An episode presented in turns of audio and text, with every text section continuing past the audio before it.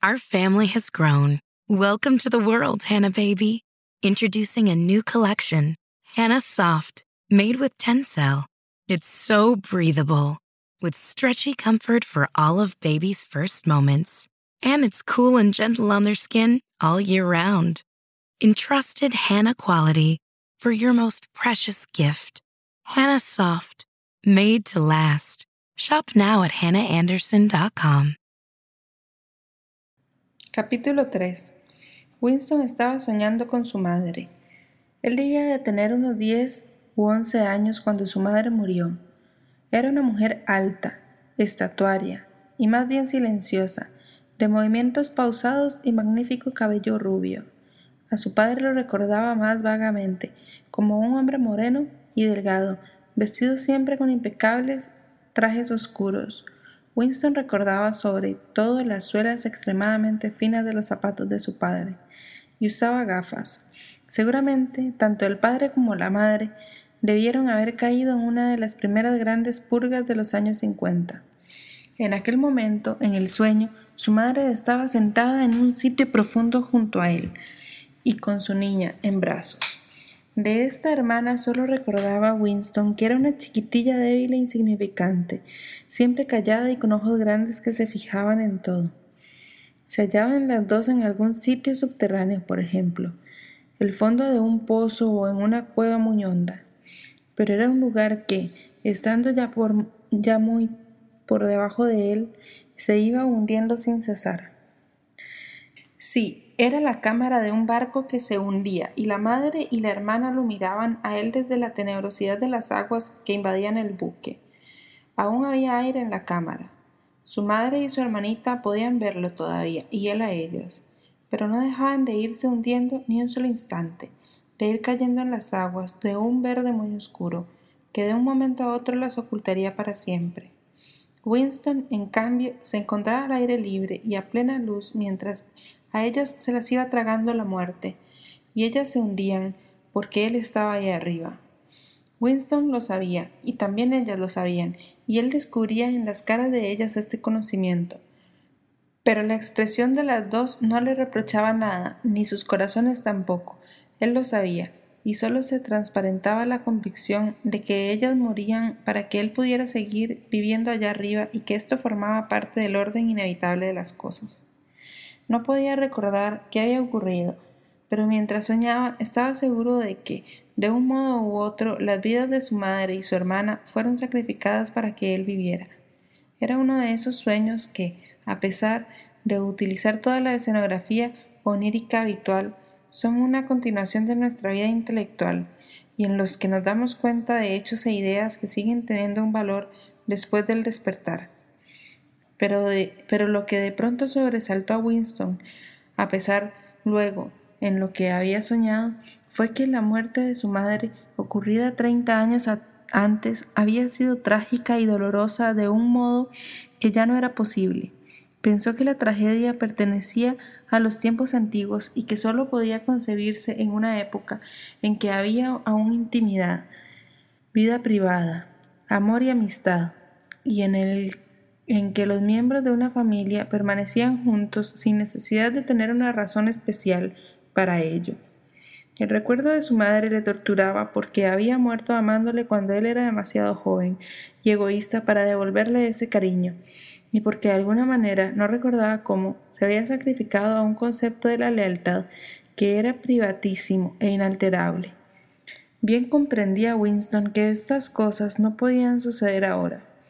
Lo que ahora había era miedo, odio y dolor físico, pero no emociones dignas ni penas profundas y complejas. Todo esto lo había visto soñando en los ojos de su madre y su hermanita, que lo miraban a él a través de las aguas verde oscuras, a una inmensa profundidad y sin dejar de hundirse. De pronto se vio de pie sobre el césped en una tarde de verano en que los rayos oblicuos del sol doraban la corta hierba. El paisaje que se le aparecía ahora se le presentaba con tanta frecuencia en sueños que nunca estaba completamente seguro si lo había visto alguna vez en la vida real. Cuando estaba despierto lo llamaban el país dorado. Lo cubrían pastos mordidos por los conejos, con un sendero que serpenteaba por él, y aquí y allá unas pequeñísimas elevaciones de terreno. Al fondo se velan unos olmos que se balanceaban suavemente con la brisa de sus follajes. Parecían cabeceras de mujer. Cerca, aunque fuera de la vista, corría un claro arroyuelo de lento fluir.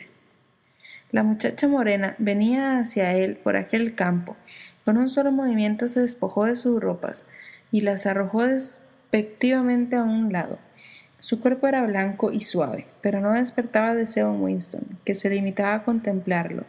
Lo que le llenaba de entusiasmo en aquel momento era el gesto con que la joven se había librado de sus ropas. Con la gracia y el descuido de aquel gesto, parecía estar aniquilando toda su cultura, todo un sistema de pensamiento, como si el gran hermano, el partido y la policía del pensamiento pudieran ser barridos y enviados a la nada con un simple movimiento del brazo. También aquel gesto pertenecía a los tiempos antiguos. Winston se despertó con la palabra Shakespeare en los labios. La telepantalla emitía en aquel instante un prolongado silbido que partía al tímpano y que continuaba en la misma nota treinta segundos. Eran las 07:15, la hora de levantarse para los oficinistas. Winston se echó abajo de la cama, desnudo, porque los miembros del partido exterior recibían solo tres mil cupones para vestimenta durante el año y un pijama que necesitaban 600 cupones y se puso un sucio singlet y unos shorts que estaban sobre una silla. Dentro de tres minutos empezarían las sacudidas físicas. Inmediatamente le entró el ataque de tos habitual en él en cuanto se despertaba. Vació tanto sus pulmones que para volver a respirar tuvo que tenderse de espaldas, abriendo y cerrando la boca repetidamente y en rápida sucesión. Con el esfuerzo de la tos se le hinchaban las venas y sus varices le habían empezado a escocer. Grupo de treinta a cuarenta, ladró una penetrante voz de mujer. Grupo de treinta a cuarenta. Ocupad vuestros sitios, por favor. Winston se colocó de un salto a la vista de la telepantalla en el cual había aparecido ya la imagen de una mujer más bien joven, musculoso y de facciones duras, vestida con una túnica y calzando sandalias de gimnasia. Doblad y extended los brazos, gritó. Contad a la vez que yo. Uno, dos, tres, cuatro. Uno, dos, tres, cuatro.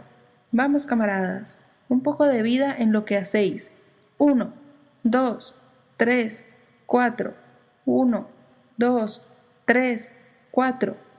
La intensa molestia de su ataque de tos no había logrado desvanecer en Winston la impresión que le había dejado el ensueño y los movimientos rítmicos de la gimnasia.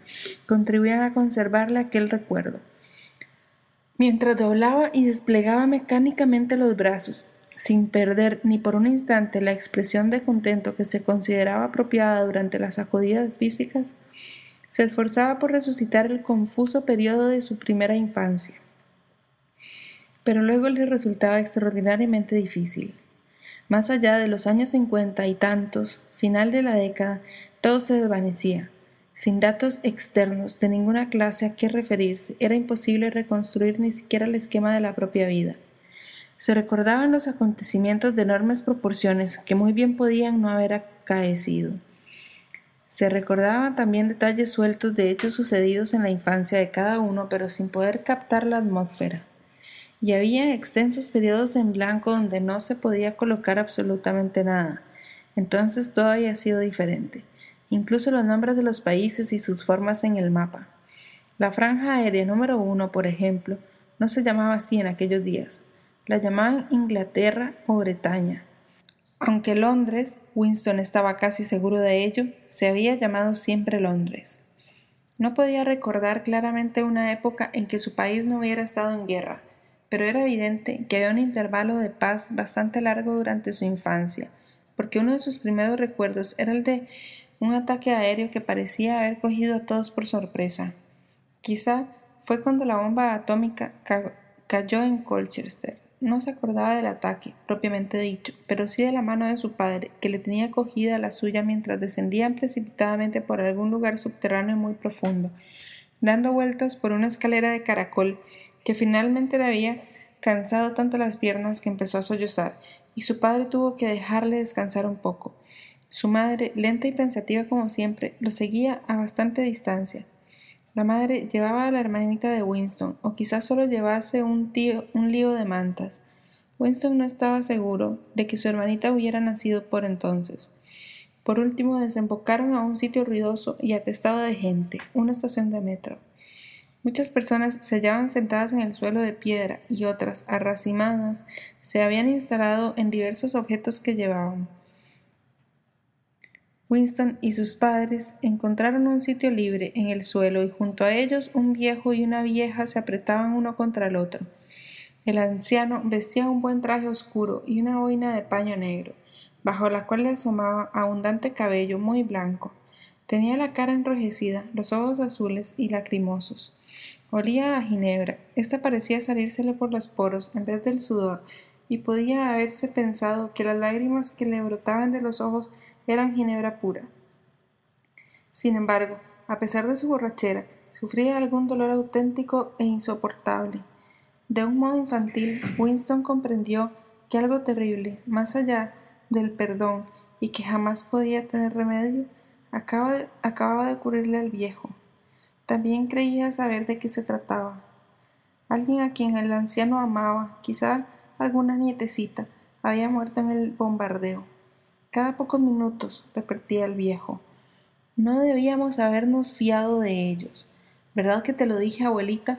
Nos han pasado esto por fiarnos de ellos. Siempre lo he dicho, nunca debimos confiar en esos canallas.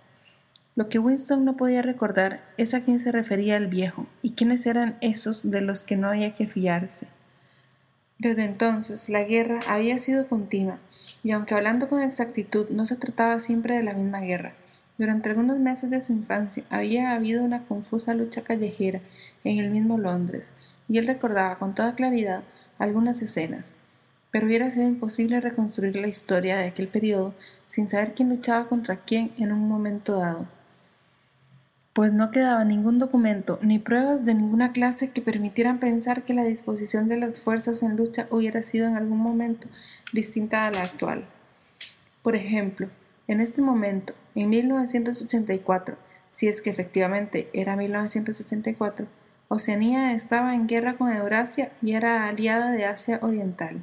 En ningún discurso público ni conversación privada se admitía que estas tres potencias se hubieran hallado alguna vez en distinta posición cada una respecto a las otras.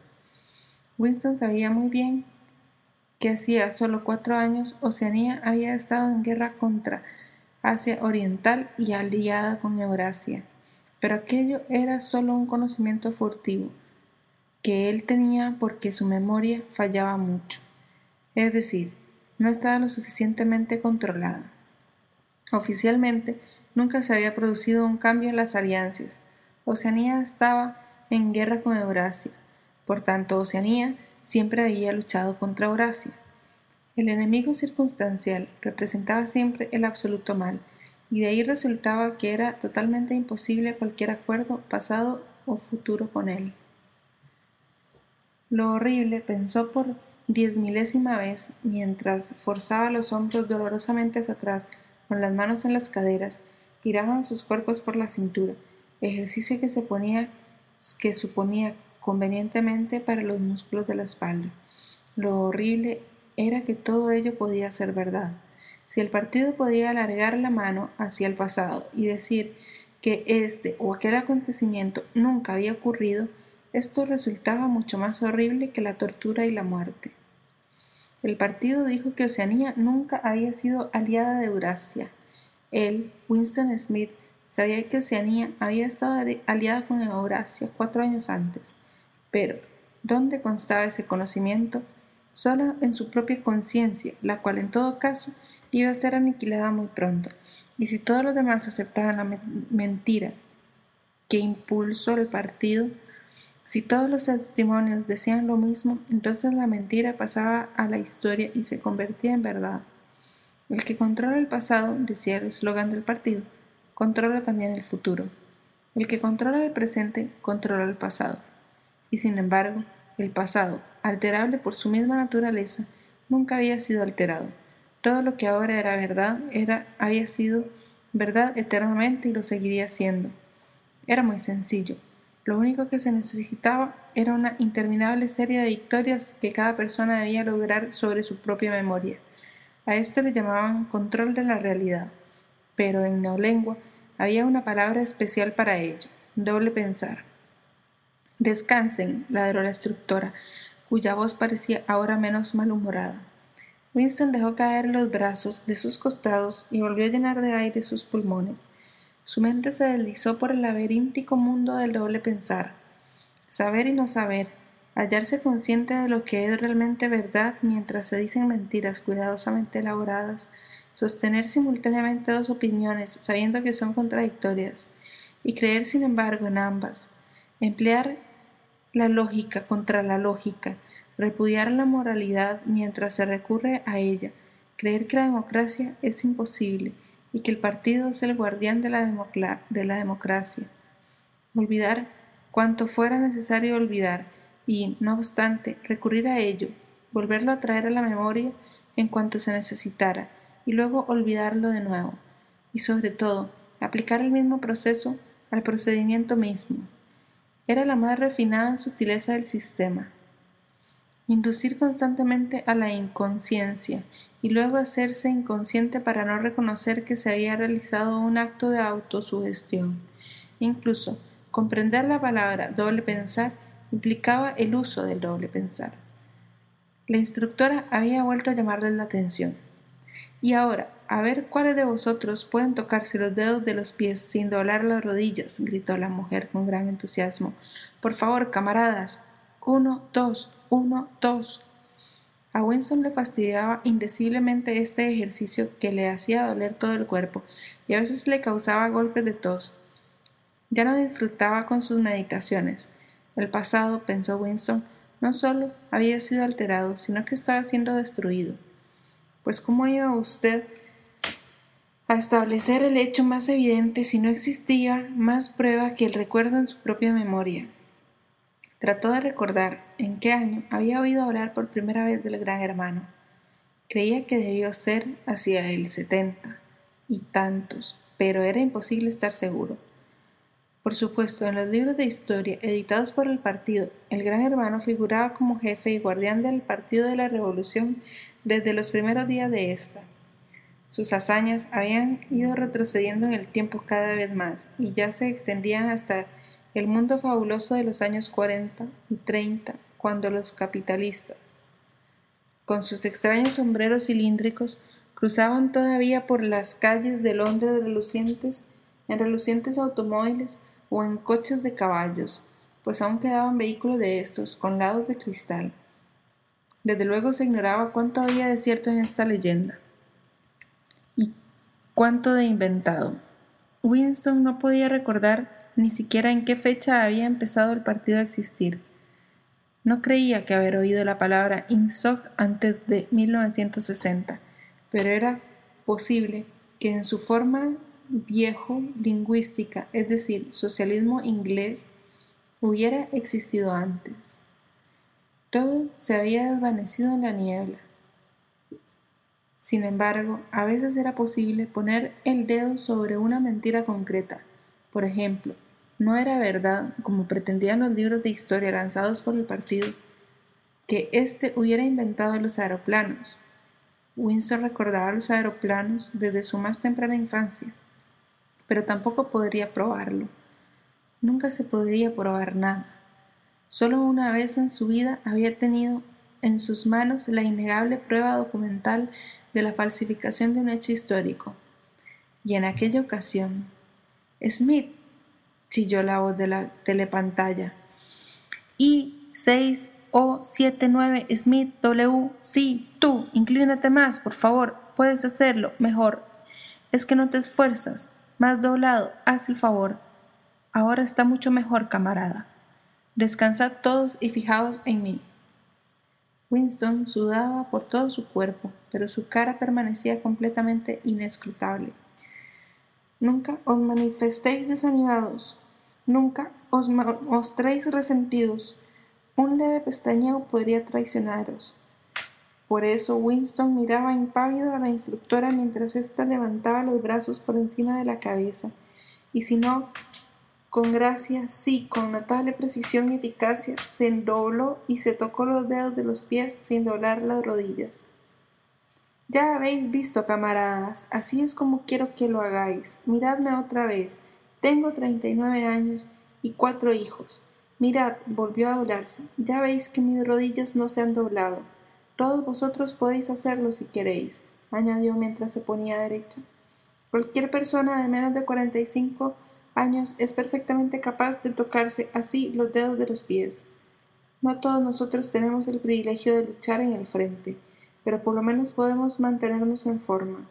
Recordad a nuestros muchachos en el frente, Malabar, y a los marineros de las fortalezas flotantes. Pensad en las penalidades que han de soportar. Ahora probad otra vez. Eso está mejor, camaradas, mucho mejor, añadió en tono estimulante, dirigiéndose a Winston, el cual, con un violento esfuerzo, había logrado tocarse los dedos de los pies sin doblar las rodillas. Desde varios años atrás no lo conseguía.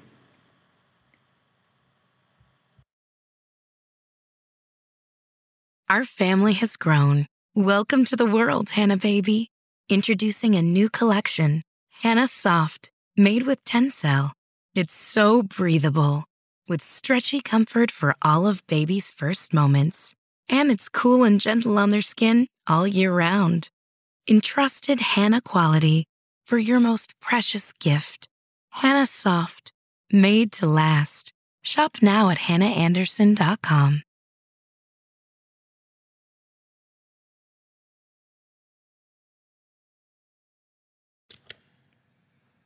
Capítulo 4 Con el hondo e inconsciente suspiro que ni siquiera la proximidad de la telepantalla podía ahogarle cuando empezaba el trabajo del día, Winston se acercó a la vela escribe, sopló para sacudir el polvo del micrófono y se puso la gafas. Luego desenrolló y juntó con un clip cuatro pequeños cilindros de papel que acababan de caer del tubo neumático sobre el lado derecho de su mesa de despacho.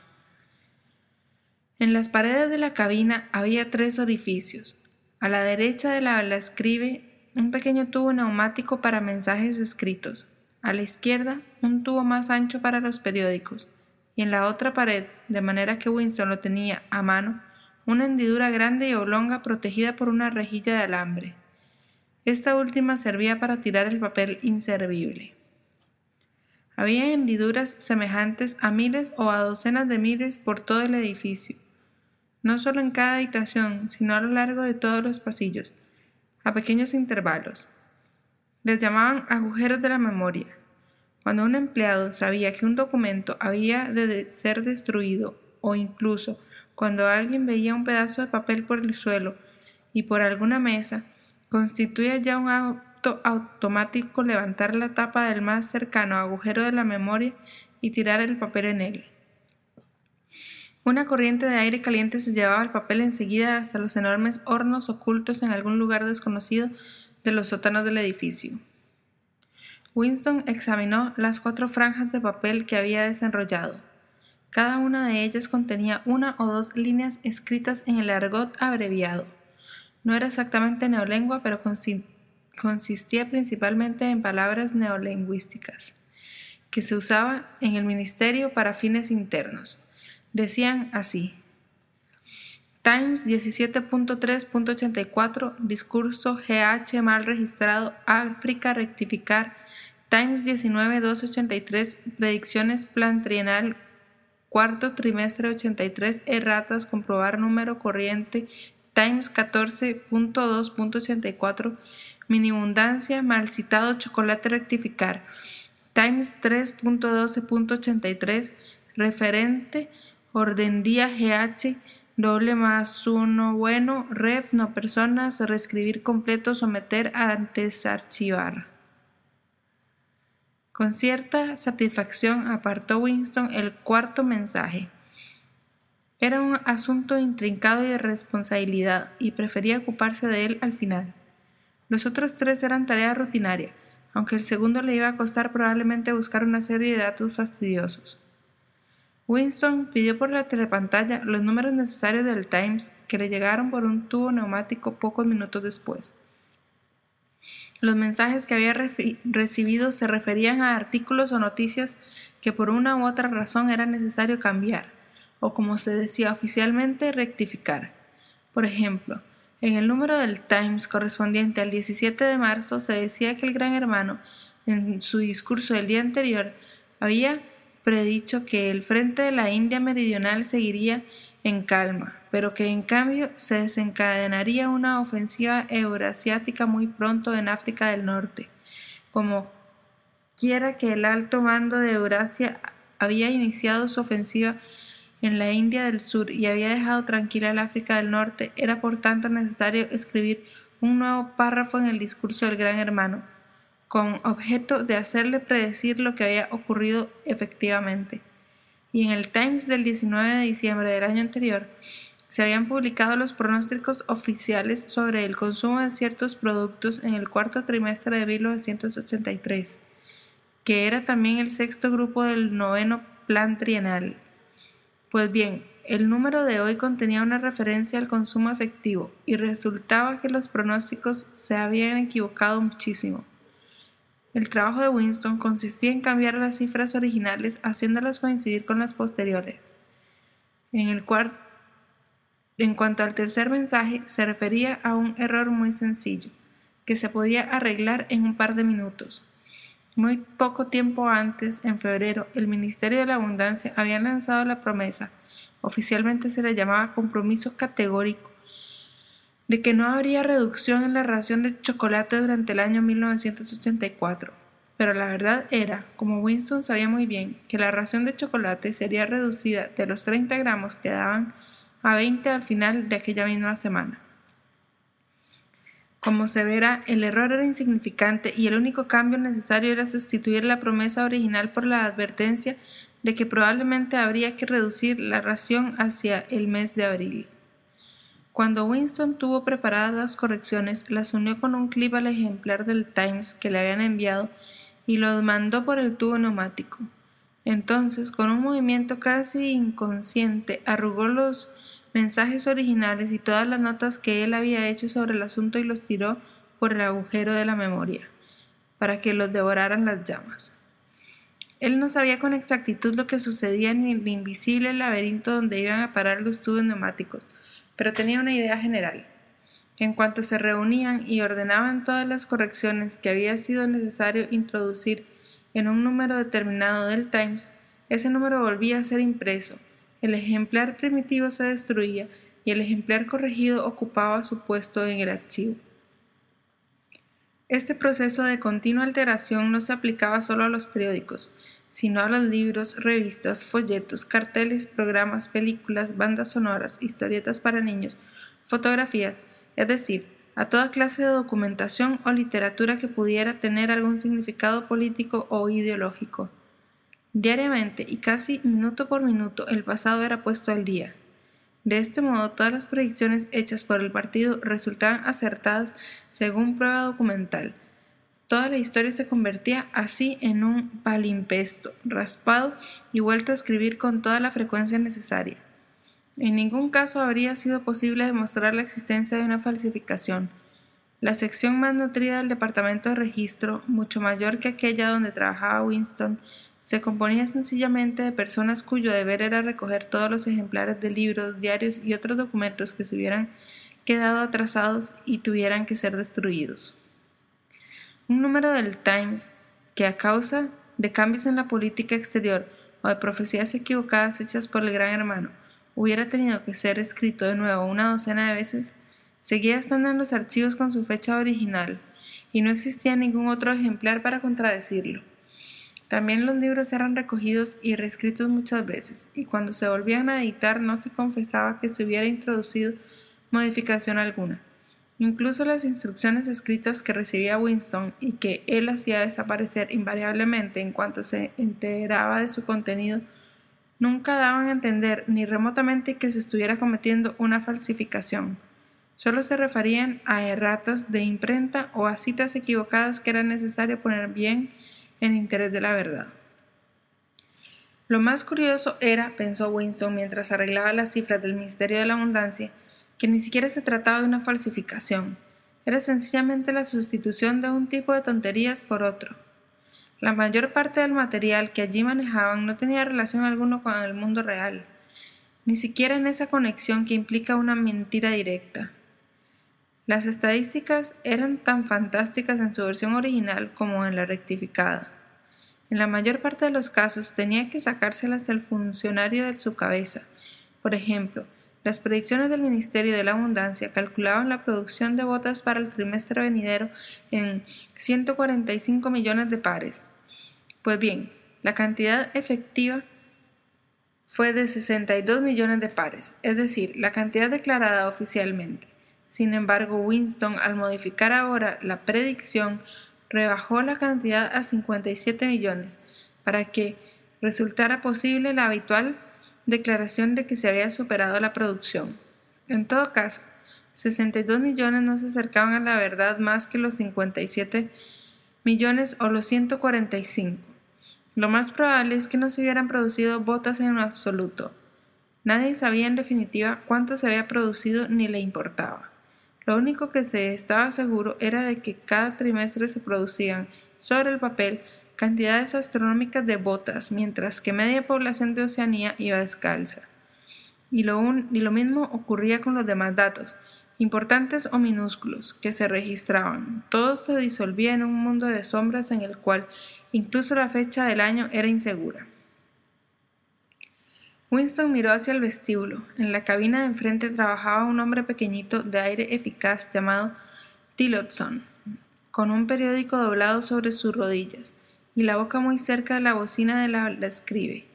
Daba la impresión de que lo que decía era un secreto entre él y la telepantalla. Levantó la vista y los cristales de sus gafas le lanzaron a Winston unos reflejos hostiles. Winston no conocía apenas a Tillotson, ni tenía idea de la clase de trabajo que le habían encomendado. Los funcionarios del departamento de registro no hablaban de sus tareas. En el largo vestíbulo, sin ventanas, con su doble fila de cabinas y su interminable ruido de periódicos y el murmullo de las voces junto a los habla escribe, había por lo menos una docena de personas a las que Winston no conocía, ni siquiera de nombre aunque los veía diariamente apresurándose por los pasillos o gesticulando en los dos minutos de odio. Sabía que en la cabina vecina a la suya, la mujercilla del cabello arenoso trabajaba en descubrir y borrar en los números atrasados de la prensa los nombres de las personas vaporizadas, las cuales se consideraba que nunca habían existido. Ella estaba especialmente capacitada para este trabajo, ya que su propio marido había sido vaporizado dos años antes. Y pocas cabinas más allá, un individuo suave, soñador e ineficaz llamado Ampleford, con orejas muy peludas y un talento sorprendente para rimar y medir los versos, estaba encargado de producir los textos definitivos de poemas que se habían hecho ideológicamente ofensivos, pero que por una u otra razón continuaban en las antologías. Este vestíbulo, con sus 50 funcionarios, era solo una subsección, una pequeñísima célula de la enorme complejidad del departamento de registro. Más allá, arriba, abajo, trabajaban otros enjambres de funcionarios en multitud de tareas increíbles.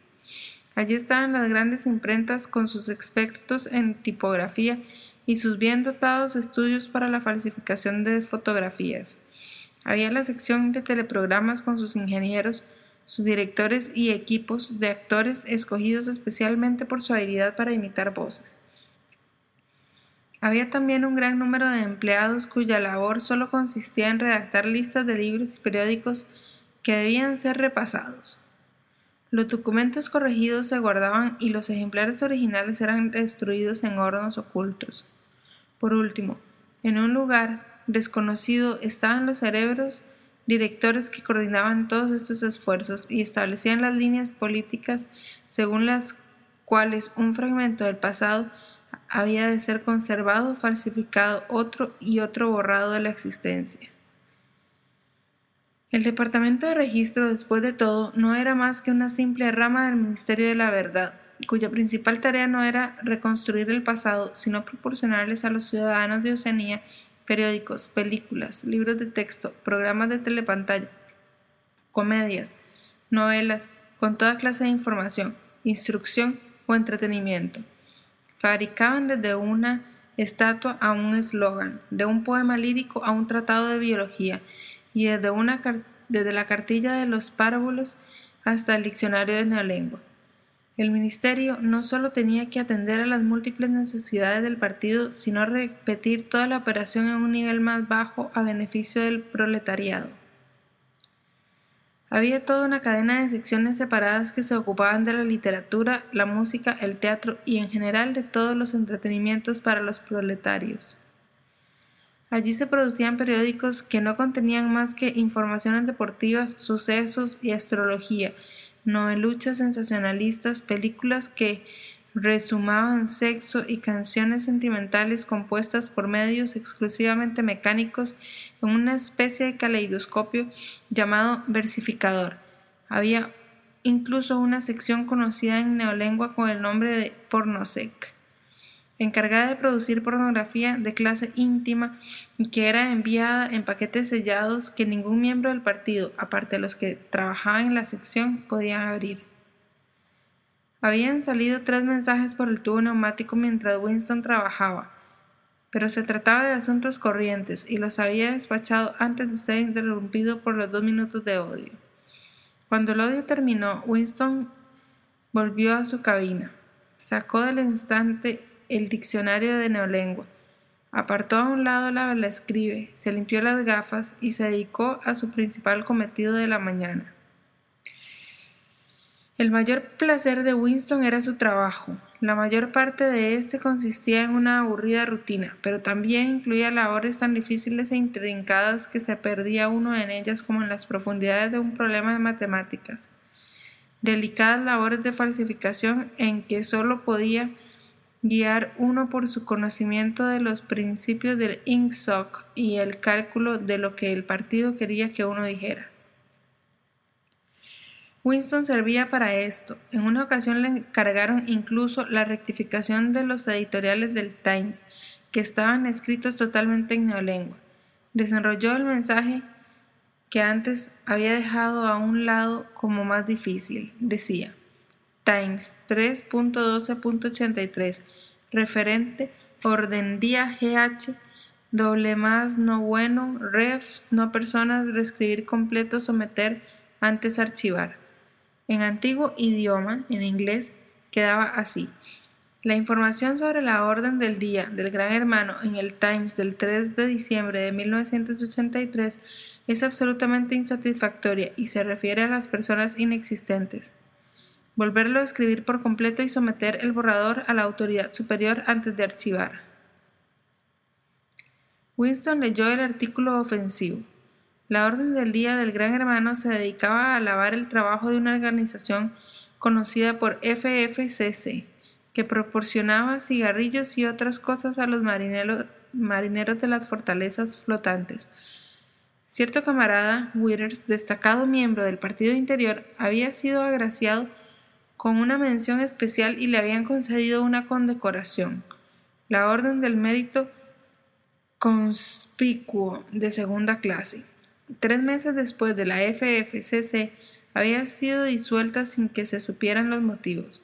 Podía pensarse que Withers y sus asociados habían caído en desgracia, pero no había información alguna sobre el asunto en la prensa ni en la telepantalla.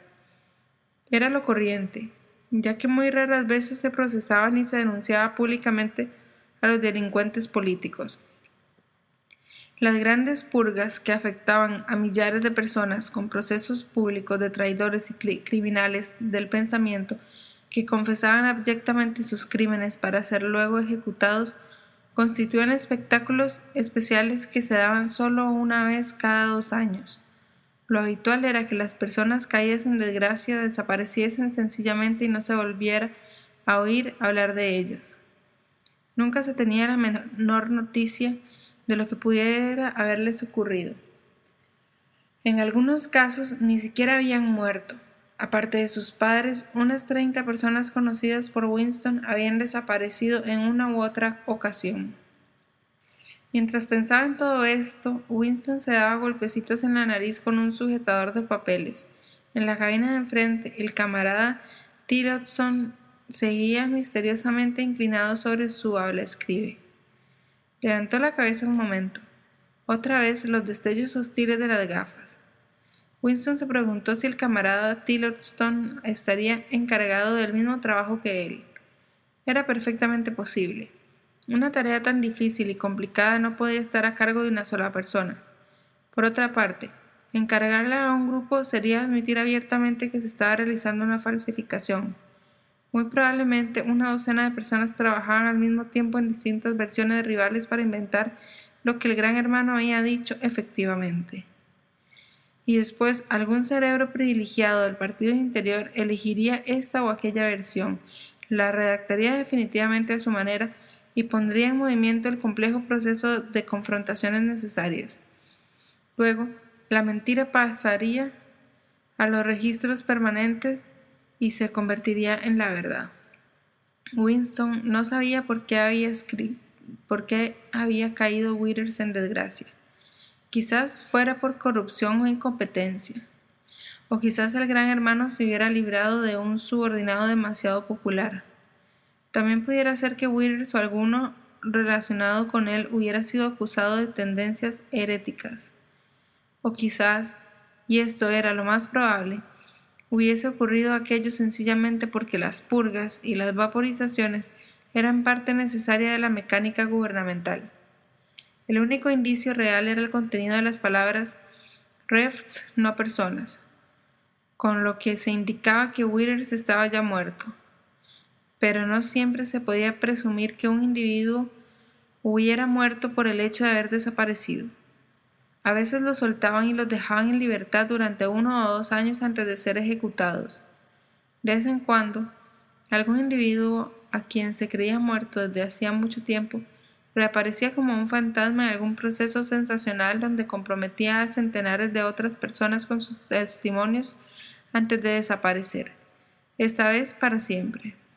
Sin embargo, en el caso de Withers estaba claro que lo habían matado. Ya era una no persona. No existía, nunca había existido. Winston decidió que no bastaría con cambiar el sentido del discurso del gran hermano. Era mejor hacer que se refiriera a un asunto sin relación alguna con lo auténtico. Podía trasladar el discurso al tema habitual de los traidores y los criminales de pensamiento, pero esto resultaba demasiado claro. Por otra parte, inventar una victoria en el frente o algún, algún triunfo de superproducción en el noveno plan trienal podía complicar demasiado los registros. Lo que se necesitaba era una fantasía pura. De pronto se le ocurrió inventar que un cierto camarada o Gilby haya muerto recientemente en la guerra en circunstancias heroicas. En ciertas ocasiones, el Gran Hermano dedicaba su orden del día a conmemorar a algunos miembros ordinarios del partido cuya vida y muerte ponía como ejemplo digno de ser imitado por todos. Hoy conmemoraría al camarada Ogilvy. Desde luego no existía tal Ogilvy, pero unas cuantas líneas de texto y un par de fotografías falsificadas bastarían para darle vida. Winston reflexionó un momento. Se acercó luego a la escriba y empezó a dictar en el estilo habitual del gran hermano, un estilo militar y pedante a la vez y fácil de imitar por el truco de hacer preguntas y contestárselas él mismo enseguida. Por ejemplo, ¿qué nos enseña este hecho, camaradas? Nos enseña la lección de que es también uno de los principios fundamentales del INSOC, que etcétera, etcétera. A la edad de tres años, el camarada Ogilvy había rechazado todos los juguetes excepto un tambor, una ametralladora y un autogiro.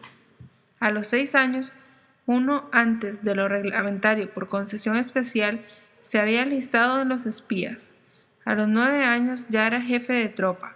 A los once había denunciado a su tío a la policía del pensamiento después de oírle una conversación donde el adulto se había mostrado con tendencias criminales. A los 17 fue organizador en su distrito de la Liga Juvenil Anti-Sex. A los 19 había inventado una granada de mano que fue adoptada por el Ministerio de la Paz y que en su primera prueba mató a 31 prisioneros euroasiáticos. A los 23 murió en un accidente de guerra. Perseguido por cazas enemigos de propulsión a chorro mientras volaba sobre el océano Índico portador de mensajes secretos, se había arrojado al mar con las ametralladoras y los documentos. Un final, decía el gran hermano, que necesariamente despertaba la envidia. El gran hermano añadía unas consideraciones sobre la pureza y la rectitud de la vida del camarada Gilby. Era abstemio y no fumador. No se permitía más diversiones que una hora diaria en el gimnasio y había hecho voto de soltería por creer que el matrimonio y el cuidado de una familia imposibilitarían dedicar las 24 horas del día al cumplimiento del deber. No tenía más tema de conversación que los principios del Ingsoc, ni más finalidad en la vida que la derrota del enemigo eurasiático y la caza de espías, saboteadores, criminales mentales y traidores en general. Winston discutió consigo mismo si debía o no concederle al camarada Gilby la orden del mérito conspicuo. Al final decidió no concedérsela porque ello acarrearía un excesivo trabajo de confrontaciones para que el hecho coincidiera con otras referencias. De nuevo miró a su rival de la cabina de enfrente. Algo parecía decirle que Tillotson se ocupaba en lo mismo que él. No había manera de saber cuál de las versiones sería adoptada finalmente, pero Winston tenía la firme convicción de que se elegiría la suya. El camarada Ogilvy, que hace una hora no existía, ya era un hecho. A Winston le resultaba curioso que se pudieran crear hombres muertos y no hombres vivos. El camarada Ogilvy, que nunca había existido en el presente, ya era una realidad en el pasado, y cuando quedara olvidado en el acto de la falsificación, seguiría existiendo con la misma autenticidad, con pruebas de la misma fuerza que Carlomagno o Julio César.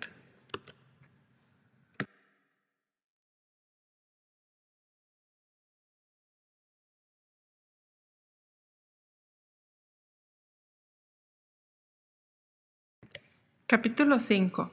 En la cantina, un local de techo bajo en los sótanos, la cola para el almuerzo avanzaba lentamente. La estancia estaba atestada de gente y llena de un ruido ensordecedor. De la parrilla tras el mostrador emanaba el olorcillo del asado. Al extremo de la cantina había un pequeño bar, una especie de agujero en el muro donde podía comprarse la ginebra a diez centavos el vasito. Precisamente el que andaba yo buscando, dijo una voz a espaldas de Winston. Este se volvió. Era su amigo Sime, que trabajaba en el departamento de investigaciones. Quizá no fuera amigo la palabra adecuada, ya que no había amigos, sino camaradas, pero persistía una diferencia. Unos camaradas eran más agradables que otros. Sime era filósofo, especializado en neolengua desde luego pertenecía al inmenso grupo de expertos dedicados a redactar la onceava edición del diccionario de neolengua. Era más pequeño que Winston, con cabello negro y sus ojos saltones, a la vez tristes y burlones, que parecían buscar continuamente algo dentro de su interlocutor. Quería preguntarte si tienes hojas de afeitar, dijo. Ni una, dijo Winston con una palpitación culpable. He tratado de encontrarlas por todas partes, pero ya no hay. Todos buscaban hojas de afeitar. La verdad era que Winston guardaba en su casa dos sin estrenar. Durante los meses pasados hubo una gran escasez de hojas. Siempre faltaba algún artículo necesario que en las tiendas del partido no se podían proporcionar. Unas veces botones, otras hilo de coser, a veces cordones para los zapatos, y ahora faltaban cuchillas de afeitar. Era imposible adquirirlas a no ser que se buscaran furtivamente en el mercado libre. Llevo seis semanas usando la misma cuchilla, mintió Winston. La cola avanzó otro poco. Winston se volvió otra vez para observar a Sime. Cada uno de ellos cogió una bandeja grasienta de metal de una pila que había al borde del mostrador. ¿Fuiste a ver ahorcar a los prisioneros ayer? le preguntó Sime. Estaba trabajando, respondió Winston en tono indiferente. Lo veré en el cine seguramente. Un sustitutivo muy inadecuado, comentó Sime. Sus ojos burlones recorrieron el rostro de Winston. Te conozco, parecían decir los ojos. Veo a través de ti. Sé muy bien por qué no fuiste a ver ahorcar los prisioneros. Intelectualmente, Sime era una era de una ortodoxia venenosa. Por ejemplo, hablaba con una satisfacción repugnante de los bombardeos de los helicópteros contra los pueblos enemigos, de los procesos y confesiones de los criminales de pensamiento y de las ejecuciones en los sótanos del Ministerio del Amor.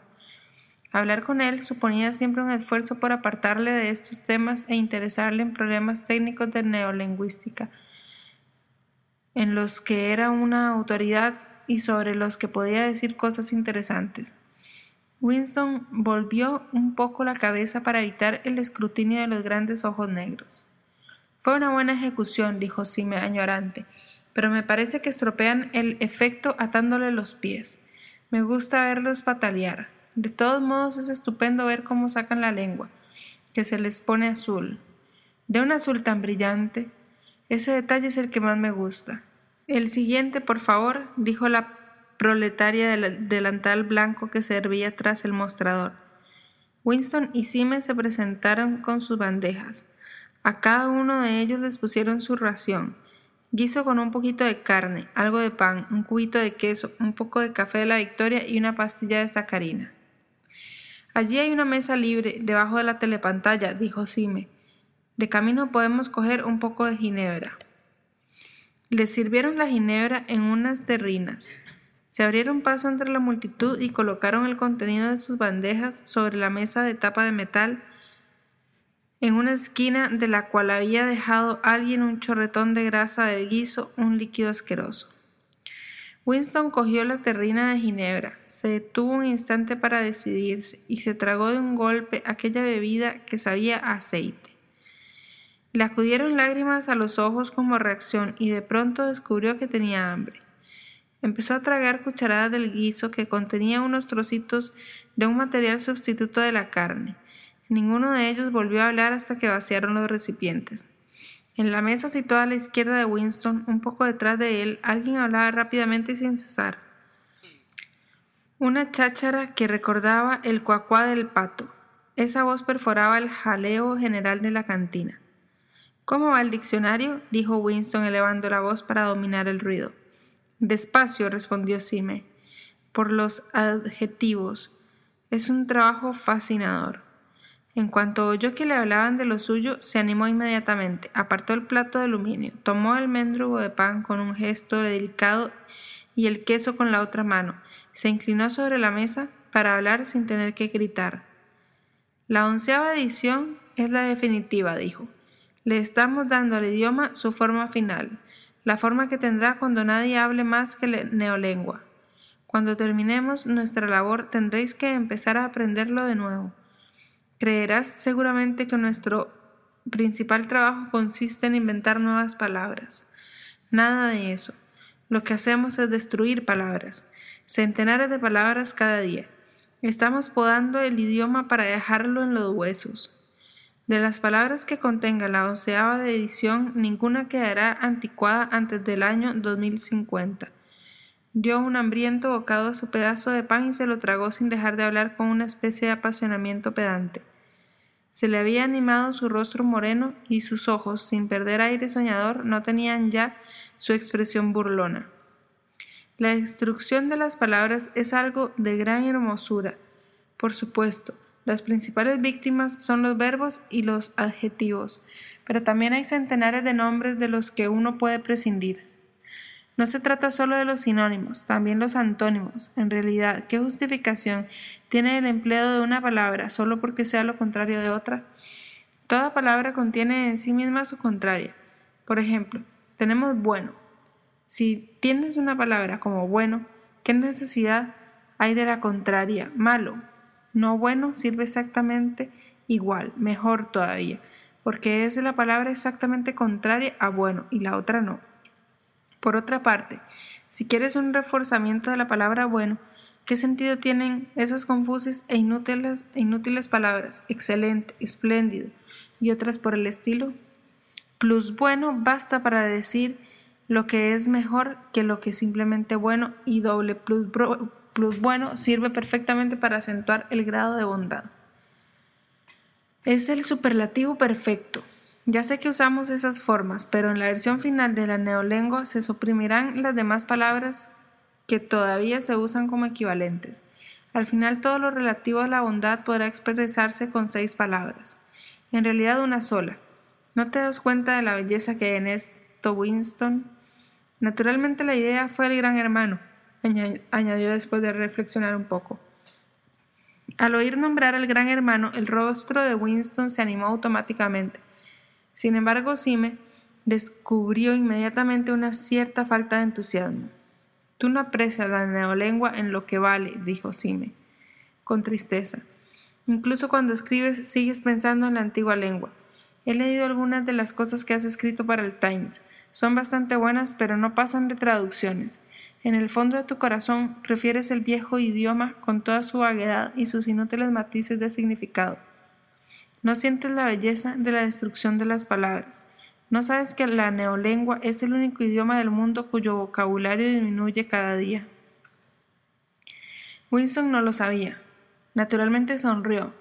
Creía hacerlo agradablemente, porque no se fiaba de hablar. Sí me comió otro bocado de pan negro, lo masticó un poco y siguió. ¿No ves que la finalidad de la neolengua es limitar el alcance del pensamiento, estrechar el radio de acción de la mente? Al final acabamos haciendo imposible todo crimen de pensamiento. En efecto, ¿cómo puede haber crimental si cada concepto se expresa claramente con una sola palabra? Una palabra cuyo significado esté decidido rigurosamente y con todos sus significados secundarios eliminados y olvidados para siempre y en la onceava edición nos acercamos a ese ideal, pero su perfeccionamiento continuará mucho después de que tú y yo hayamos muerto. Cada año habrá menos palabras y el radio de acción de la conciencia será cada vez más pequeño. Por supuesto, tampoco ahora hay justificación alguna para cometer crimen por el pensamiento. Solo es cuestión de autodisciplina, de control de la realidad. Pero llegará un día en que ni esto será preciso la revolución será completa cuando la lengua sea perfecta. Neolengua es Insoc e Insoc es neolengua, añadió con una satisfacción mística. ¿No se te ha ocurrido pensar, Winston, que lo más tarde, hacia el año 2050, ni un solo ser humano podrá entender una conversación como esta que ahora sostenemos? Excepto, empezó a decir Winston dubitativo, pero se interrumpió alarmado. Había estado a punto de decir excepto los proles, pero no estaba muy seguro de que esta observación fuera muy ortodoxa. Sin embargo, sí me adivinó lo que iba a decir. Los proles no son seres humanos, dijo. Hacia el 2050, quizás antes, habrá desaparecido todo conocimiento efectivo del viejo idioma. Toda la literatura del pasado habrá sido destruida. Chaucer, Shakespeare, Milton, Byron solo existirán en versiones neolingüísticas y solo transformados en algo muy diferente, sino convertidos en lo contrario de lo que eran. Incluso la literatura del partido cambiará, hasta los eslogans serán otros. ¿Cómo vas a tener un eslogan como el de la libertad es la esclavitud cuando el concepto de libertad no exista? Todo el clima de pensamiento será distinto. En realidad, no habrá pensamiento en el sentido en que ahora lo entendemos. La ortodoxia significa no pensar, no necesitar el pensamiento. Nuestra ortodoxia es la inconsciencia. De pronto tuvo Winston la profunda convicción de que uno de aquellos días vaporizaría a Cime. Es demasiado inteligente, lo ve todo con demasiada claridad y habla con demasiada sencillez. Al partido no le gustan estas gentes. Cualquier día desaparecerá, lo lleva escrito en la cara. Winston había terminado el pan y el queso. Se volvió un poco para beber la terrina de café. En la mesa de la izquierda, el hombre de la voz estridente seguía hablando sin cesar. Un joven que quizás fuera su secretaria y que estaba sentada de espaldas a Winston le escuchaba y asentía continuamente. De vez en cuando, Winston captaba alguna observación como ¿cuánta razón tienes? No sabes hasta qué punto estoy de acuerdo contigo, en una voz juvenil y algo tonta, pero la otra voz no se detenía ni siquiera cuando la muchacha decía algo. Winston conocía de vista a aquel hombre, aunque solo sabía que ocupaba un puesto importante en el departamento de novela.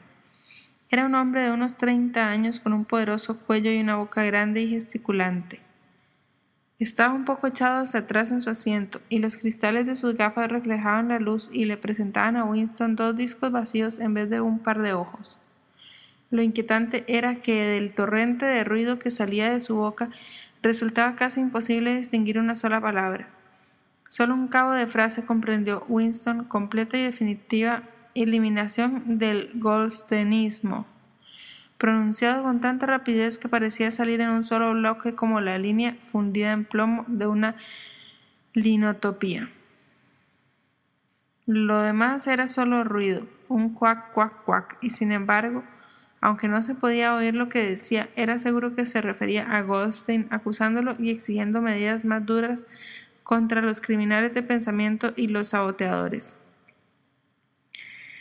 Sí, era indudable que lanzaba diatribas sobre las atrocidades del ejército eurasiático y que alababa al gran hermano o a los héroes del frente malabar. Fuera lo que fuera, se podía estar seguro de que todas sus palabras eran ortodoxia pura.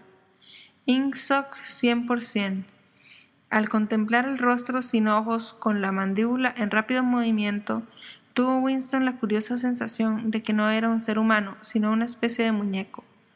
No hablaba el cerebro de aquel hombre sino su laringe. Lo que salía de ella consistía en palabras, pero no era un discurso en el verdadero sentido, sino un ruido inconsciente como el cuac cuac de un pato. Siemens se había quedado silencioso unos momentos y con el mango de la cucharilla trazaba dibujos entre los restos del guisado. La voz de la otra mesa seguía con su rápido cuac cuac, fácilmente perceptible a pesar de la algarabía de la cantina. Hay una palabra en neolengua, dijo Sime, que no sé si la conoces.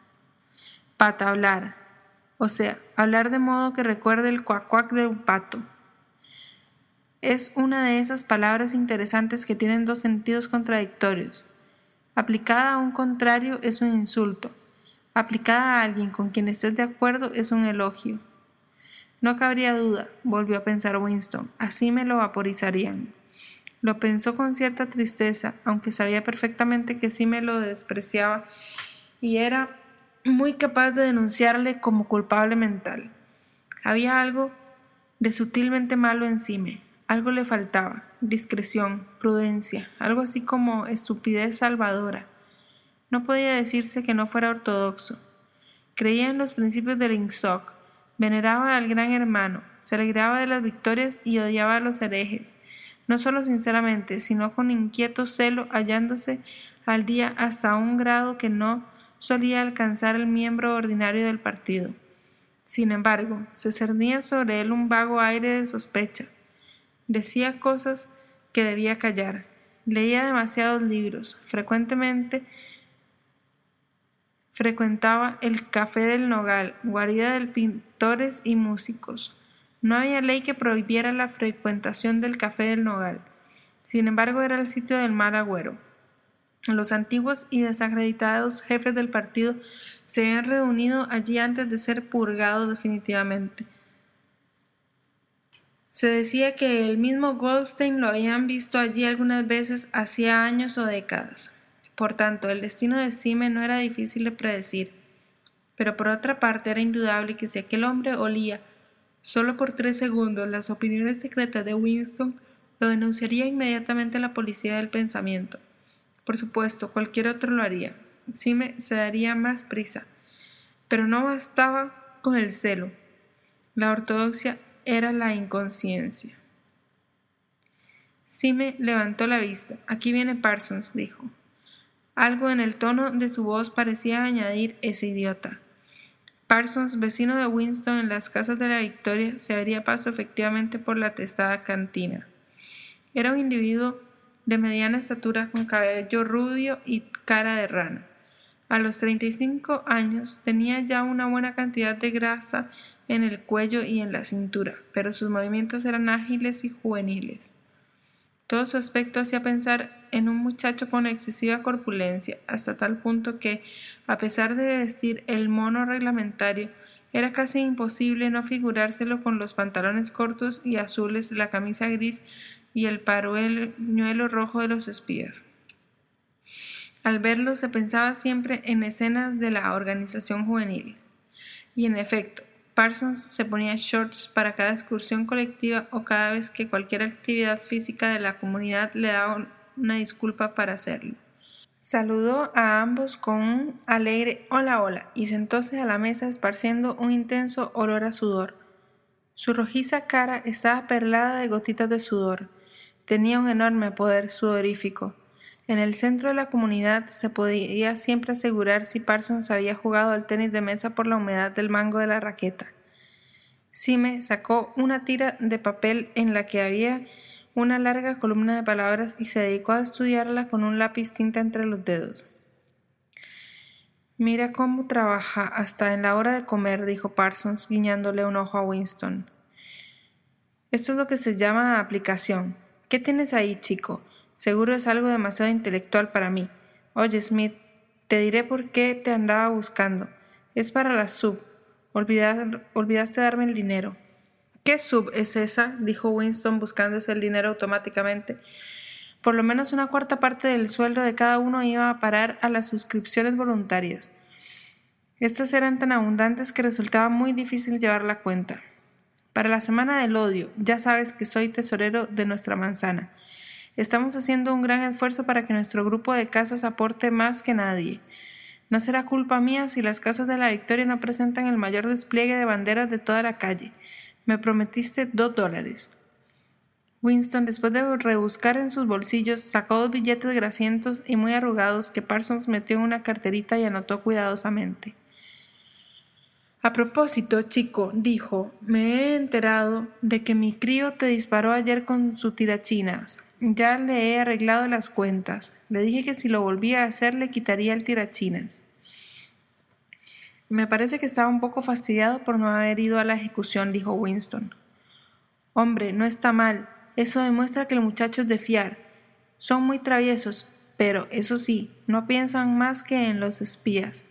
Y en la guerra, naturalmente. ¿Sabes lo que hizo mi chiquilla el sábado pasado cuando su tropa fue de excursión a Bergenstad? La acompañaban otras dos niñas. Las tres se separaron de la tropa, dejaron las bicicletas a un lado del camino y se pasaron toda la tarde siguiendo a un desconocido. No perdieron de vista al hombre durante dos horas, a campo traviesa, por los bosques.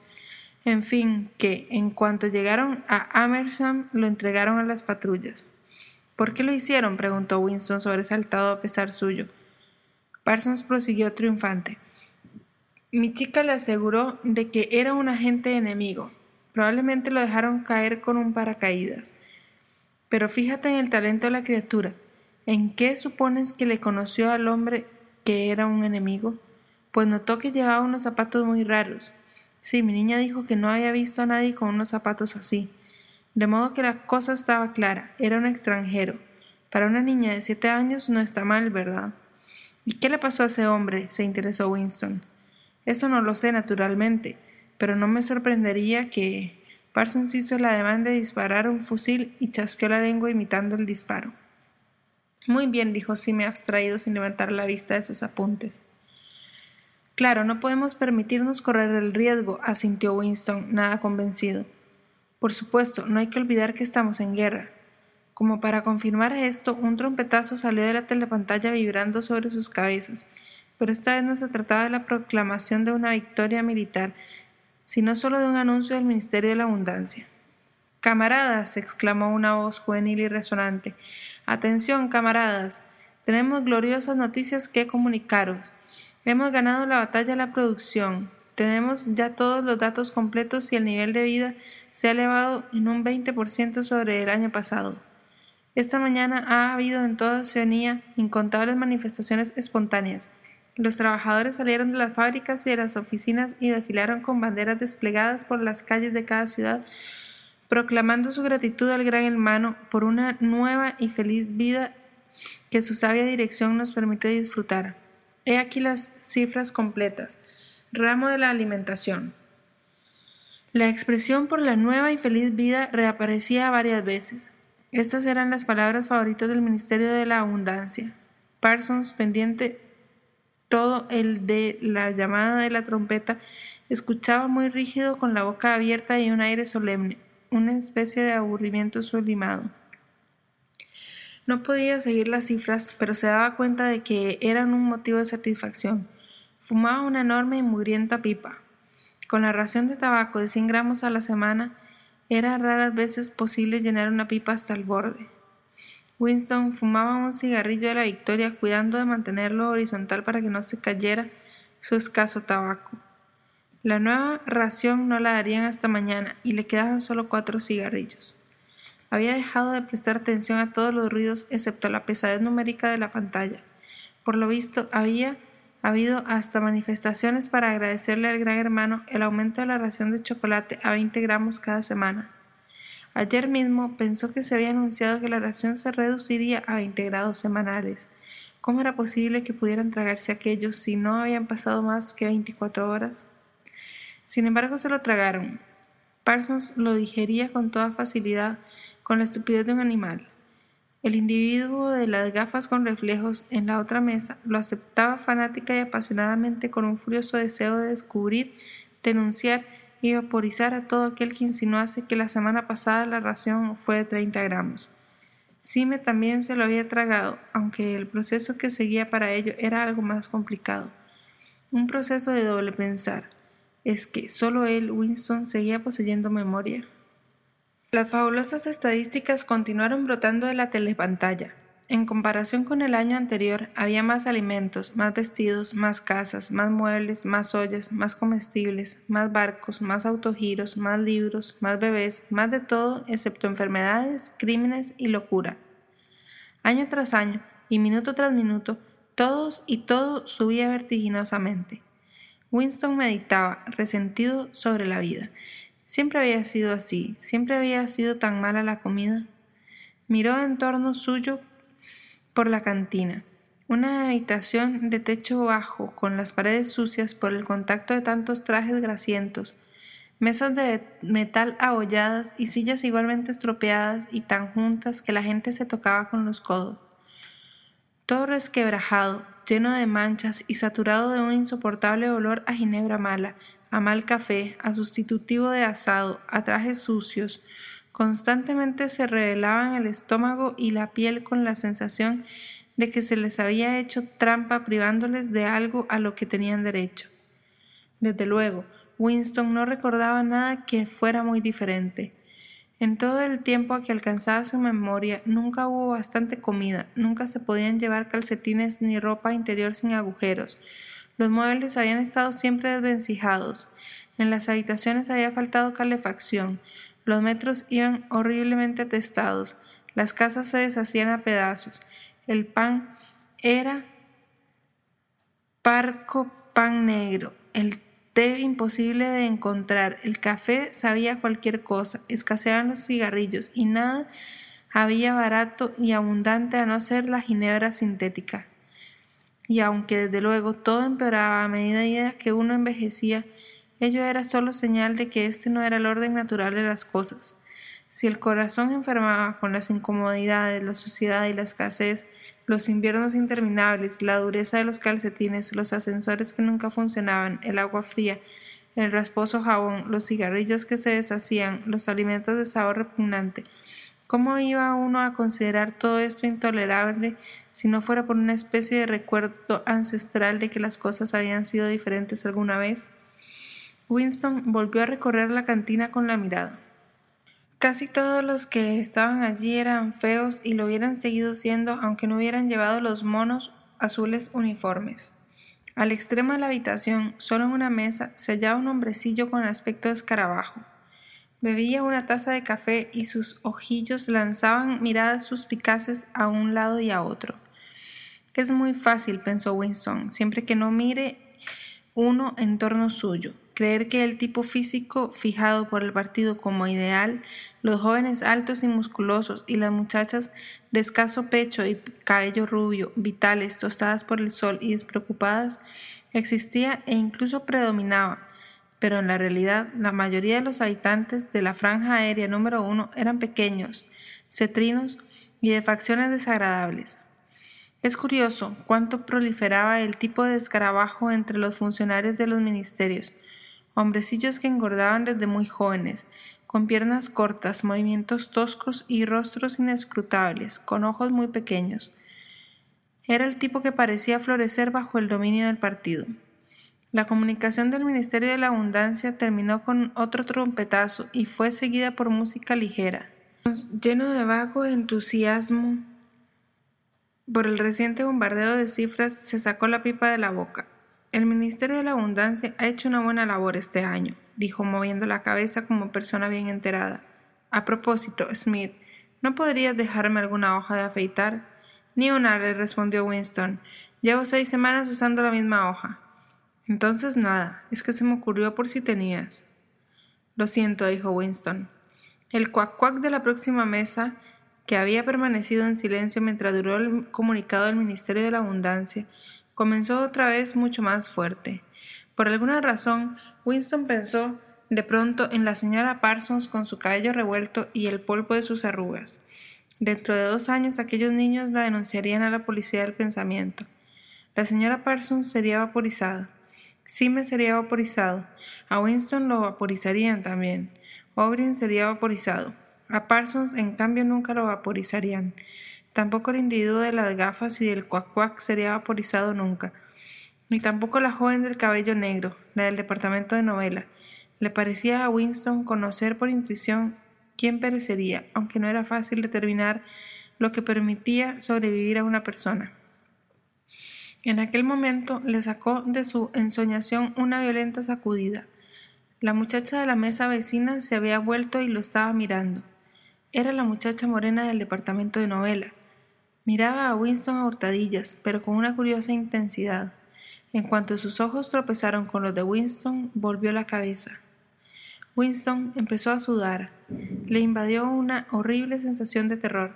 Se le pasó casi enseguida, pero le dejó intranquilo. ¿Por qué lo miraba aquella mujer? ¿Por qué se la encontraba tantas veces? Desgraciadamente no podía recordar si la joven estaba ya en aquella mesa cuando él llegó o si había llegado después pero el día anterior, durante los dos minutos de odio, se había sentado inmediatamente detrás de él sin haber necesidad de ello. Seguramente se proponía escuchar lo que él dijera y ver si gritaba lo bastante fuerte. Pensó que probablemente la muchacha no era miembro de la policía del pensamiento, pero precisamente las espías aficionadas constituían el mayor peligro. No sabía Winston cuánto tiempo llevaba mirándolo la joven, pero quizás fueran cinco minutos. Era muy posible que en este tiempo no hubiera podido controlar sus gestos a la perfección. Constituía un terrible peligro pensar mientras se estaba en un sitio público o al alcance de la telepantalla.